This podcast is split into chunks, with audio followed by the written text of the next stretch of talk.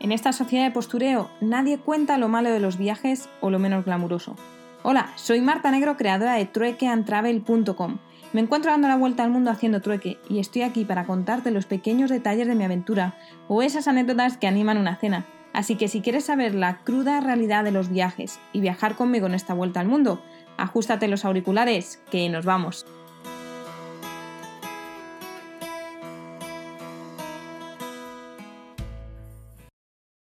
Muy buenas noches. Hoy si os tengo que decir dónde estoy porque ya no estoy en Polonia, estoy en Lituania, en Kaunas y os tengo que decir que estoy muy contenta porque he cumplido un objetivo que me había marcado no desde el inicio del viaje, pero sí desde la mitad y es atravesar Polonia haciendo autostop.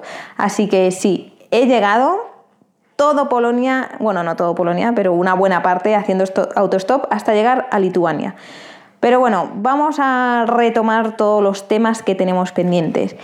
Primero, la decisión del hotel. Aún tengo que decidir cuál es el hostel al que quiero, con el que quiero colaborar en Moscú. Hay una oyente, Carmen, te mando un saludo desde aquí, que me respondía ayer con una frase que creo que es que tiene mucha razón y me decía que cuando lanzas una moneda, eh, cuando está cayendo ya sabes lo que quieres que caiga, porque sabes si quieres que salga cara o cruz. Y en cierto modo creo que tiene razón porque los dos hostels, como os comentaba, están muy muy bien. La ayuda en cierta parte va a ser similar porque pues comentan que es ayudar a los huéspedes, eh, ayudar en las cenas que haya comunales, aunque en el de Safari supone también ser guía de hacer un pequeño tour con la gente del hostel. Y la verdad que eso me llama bastante la atención, porque mm, yo soy una persona que me gusta leer lo que, lo que hay en las ciudades y esto me va a hacer pues que lo aprenda más y pues bueno, va a ser una experiencia, ¿no? El hecho de, estar recomendando en el Art Hostel, que me decían ahora que me han respondido un email, eh, recomendando a los huéspedes dónde ir y tal, cuando voy a ser una recién llegada, pues por lo menos siendo guía, pues ya me he estudiado algo y tengo ahí algo de, conocimiento más que, que, no sé. En fin, que creo que voy a responder a Safari Hostel y me voy a quedar con, con él, aunque tenga un poquito menos de buena pinta en las fotos, pero luego ya se sabe que los voluntarios nunca están en las habitaciones chachipirulis, sino que están en otras secundarias. Así que bueno, creo que voy a echarle un último vistazo esta noche, pero creo que he decidido por, por el Safari Hostel.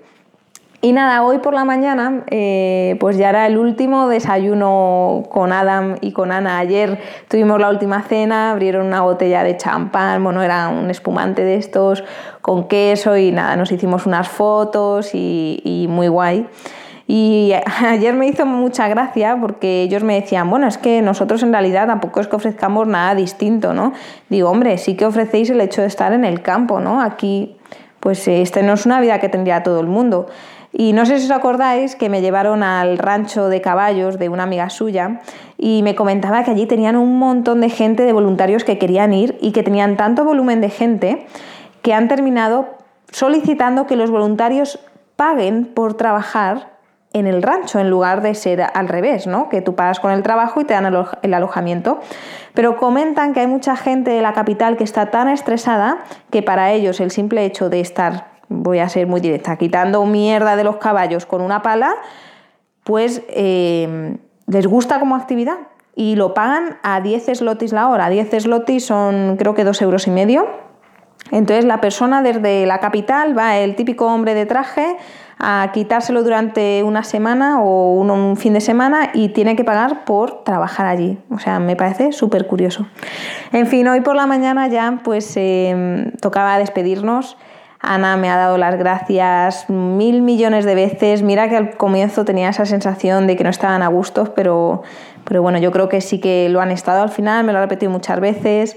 Em, me ha hecho un sándwich para el camino más maja, que me lo he comido hace, hace un rato en cuanto he llegado a la ciudad, porque no quería estar comiendo ahí en los camiones.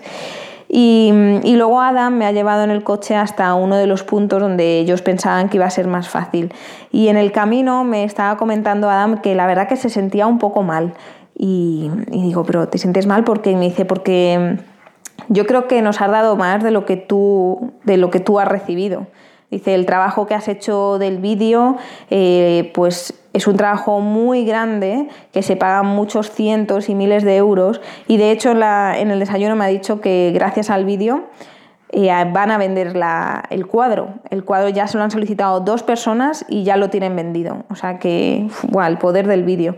Y luego, por otro lado, que un sacerdote de una iglesia del sur de Polonia que ha visto el vídeo, que es amigo de Adam y que le ha dicho que quiere que vaya yo en algún momento a hacerles algún vídeo algo, que ellos tienen un hotel allí y tal y que les gustaría. yo, bueno, en este viaje no, pero para los siguientes, pues, pues bueno, pues ya lo pensaré, ¿no? Que me decía que el, hombre este de este hotel, que había pagado, no sé si eran 3.000, 4.000 euros por un vídeo, que sí, que era muy largo y tal, pero que no estaba muy contento y que ha visto este y que le ha encantado y tal. Y yo, bueno, pues mira, por lo menos tengo ahí otra opción para ir al, al sur de Polonia. Entonces, bueno, retomando el tema de que Adam pues se sentía un poco mal porque decía que yo había trabajado mucho más, le dice, es que nosotros pues solo te hemos dado ¿qué? comida y alojamiento. Y digo, bueno, Adam, no es cuestión, no es, no hay que compararlo así. Digo, ah, yo he venido aquí por la experiencia de estar con vosotros, el abrir las puertas de tu casa no lo hace todo el mundo. Digo, y vosotros no vivís de una forma en la que lo haga tampoco todo el mundo, que sea común. Digo, entonces yo os agradezco mucho esto, digo, y bueno, pues si a lo mejor si ha estado más eh, no ha estado tan en equilibrio como puede ser en otras ocasiones, porque bueno, un vídeo y hacer una página web, pues sí que sé que pues, se lleva mucho trabajo. Eh, pero bueno, en otro momento, pues eh, la balanza será al revés, o sea, yo recibiré más de lo que, de lo que estoy dando, ¿no? Y mientras íbamos en el coche, me ha contado una historia que es que os la tengo que contar. Me ha comentado que cuando él estuvo así a lo mochilero, se fue a Italia y dice que llegó a, llegó a Pisa y él llegó para simplemente para intentar vender su arte y se ponía en las calles a pintar y tal. Y llegó un momento que había una gente, un chiringuito que le trataba muy bien, que le invitaba de vez en cuando a comer o a veces cuando él estaba bajo el sol, pues venía una señora así muy mayor y le traía helados, le daba, sí, le invitaba a comer y cosas. Entonces él llegó un momento que pues a través del señor del chiringuito le dijo, oye, ¿te importa preguntarle a esta señora mayor si, si le importa que le haga un retrato? Y bueno, pues se lo preguntó y él, pues sí, sí, fantástico. Ella decía, yo no sé por qué tú me quieres hacer a mí un retrato, tal, habiendo otras cosas que pueda retratar. Y bueno, pues le hizo el retrato y resulta que al día siguiente vino un señor y le dio un fajo de billetes enorme que le he preguntado, digo, ¿pero tú te acuerdas la cantidad? Me dijo, pues como 2.000 euros por ese cuadro. Y dicho, ¿qué dices? Me dijo que luego con ese dinero se marchó a Suiza y se compró un coche. O sea, con ese dinero. Dice, mira, yo no me lo creía tanto. Dice que yo cogí el, vi el fajo, me lo metí en el bolsillo, le di el cuadro al señor y me fui pensando, diciendo, bueno, a lo mejor es que se ha equivocado. Digo, pero yo ya me voy con mi dinero en mano. Y un tiempo más tarde, cuando regresó con un amigo italiano, creo que fue, y le contó la historia, y le, hizo enseñarle la foto del cuadro. Y cuando la vio le dijo, es que tú no sabes quién es esa señora. Y él, pues no, que voy a saber. Me dijo, mira, esa señora es una capo de estar de la mafia muy importante hace un montón de años. Dice, y el que seguramente te lo compró fue otro de la mafia que quería tener a esta mujer que era muy importante en su momento Dice, y, por eso te dieron tanto dinero. Y yo no me lo puedo creer. o sea, vaya historia. Y bueno, retomando ya, ya hemos llegado, después de toda esa historia, eh, hemos llegado al punto donde me iba a quedar a hacer autostop, que era entre un radar, o sea, un radar de estos de tramo en los que tiene que ir la gente muy despacio porque pues, permite que se vea más fácilmente el cartel y al lado había también una estación de servicio. Entonces él se ha dedicado a preguntar a todos los camiones que había por alrededor, incluso a la policía que estaban allí, y ha encontrado un camión que no iba directo hasta aquí, hasta Kaunas, pero iba, digamos que, la etapa la ha podido separar en tres partes, ¿no? Podía llegar hasta Bialostok, luego hasta Augustos o Augusto y después hasta Kaunas. Pues este camión iba hasta Bialostok. Entonces, bueno, estaba el señor desayunando y, le ha dicho, mira, en 15 minutos así yo voy a salir. Y entonces yo le he dicho, bueno, pues yo me voy a quedar en la carretera mientras, a ver si hubiese alguien que va directo a Kaunas, pues prefiero ir directo a Kaunas. No ha parado nadie, bueno, me ha parado un señor diciendo que iba pues como a una hora de allí y he dicho, no, no, porque en todo caso pues tengo este otro hasta Bialostok. Y así que pues eh, a los 15 minutos me he acercado al camión y me he subido por primera vez a un camión que nunca me había subido y se ve todo desde las alturas ahí muy bien. Y nada, pues tampoco he podido hablar mucho con él porque no habla casi nada. Lo único que me ha podido explicar un poco era que él llevaba sobre todo material chino en, su camión de ropa, electrodomésticos y cosas, todo venido de China y que se dedicaba a hacer desde la costa hasta Białystok pues el camino ida y vuelta para distribuirlo. Y hemos llegado em, hasta una estación, hasta otra estación de servicio en Białystok y yo pensaba que el señor me iba a dejar ahí y yo pues ya iba a seguir a, lo mío. Y él pues que no, que no, que, que, se quedaba por ahí, estaba intentando buscar un camión que tuviese la matrícula de Lituania para que me trajese directamente hasta, hasta aquí.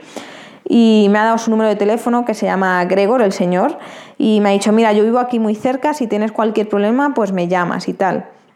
Yo, bueno, no te preocupes, digo, mm, vete a dormir porque él iba ya a su casa a descansar, digo, yo me quedo aquí. Pues mira, el señor no se ha ido hasta que no me ha conseguido otro camión y este otro camión me iba a llevar hasta la frontera de, de Polonia con Lituania.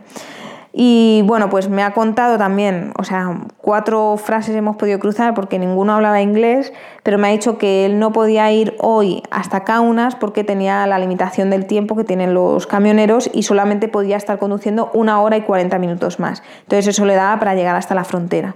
Así que hemos parado en una estación de servicio que había también un hotel que yo pensaba, bueno, si aquí nadie me coge ya porque faltaba como una hora y media para que anocheciese, pues me quedo en este hotel de carretera y al día siguiente pues me voy con el señor a, a Kaunas y ya está.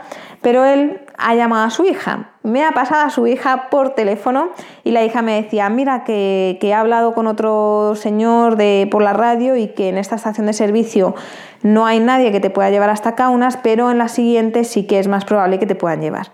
Así que al final pues nos hemos ido a la siguiente estación de servicio, hemos estado esperando 5 o 10 minutos y ha venido otro camión que yo creo que la soltaba así el marrón de llevarme y me he subido hasta tercer camión y me ha traído hasta la entrada de, de, Kaunas. Yo ya le he dicho, mira, déjame en algún sitio donde pueda coger un autobús. Se ha pasado la salida de la universidad, que es donde me iba a dejar, y bueno, me ha dejado una estación de servicio. Y este también ha llamado a su hija por teléfono y entonces la hija me ha dicho, mira, te va a dejar, no se puede meter hasta la ciudad, pero te va a dejar en un sitio y que puedes coger, o a lo mejor puedes llamar a un taxi que no te costará mucho, o pues algún transporte. Así que me ha hecho gracia que los dos hombres han recurrido a las hijas para intentar hablar conmigo a través del teléfono. Se reconozco que se me ha hecho un poquito tarde porque cuando ya me estaba dejando el camión ya era casi de noche y pues no se debe llegar a esas horas a los, a los lugares pero bueno, quería llegar hoy, ya había reservado por internet un, alojamiento, así que pues eso, os tenía que contar y os cuento ahora sobre el alojamiento. Y la única cosa que se me ha quedado pendiente es que yo tenía pensado que la persona que me trajese hasta Lituania, pues dije, pues oye, pues hacemos una buena conversación y le voy a decir de parar en una estación de servicio y las, los slotis que me quedan, pues los gasto y le invito a un snack y tal. Pero como he ido pasando de un lugar a otro, de hecho hasta ellos me han dado una manzana, que el, señor, el, el, segundo camión ha insistido mucho porque era de, de un sitio, yo creo que de su huerta o algo, así que la tengo en la mochila para comérmela ahora. Que nada, me voy con unos slotis en el bolsillo que eso pues me hará volver a, Polonia. Y en el alojamiento pues estaba buscando diferentes hostales. Aquí más o menos la noche cuesta como unos 12 euros y me he acordado que tenía unos bonos de Airbnb que me iban a caducar, así que he dicho, bueno, pues voy a utilizarlos.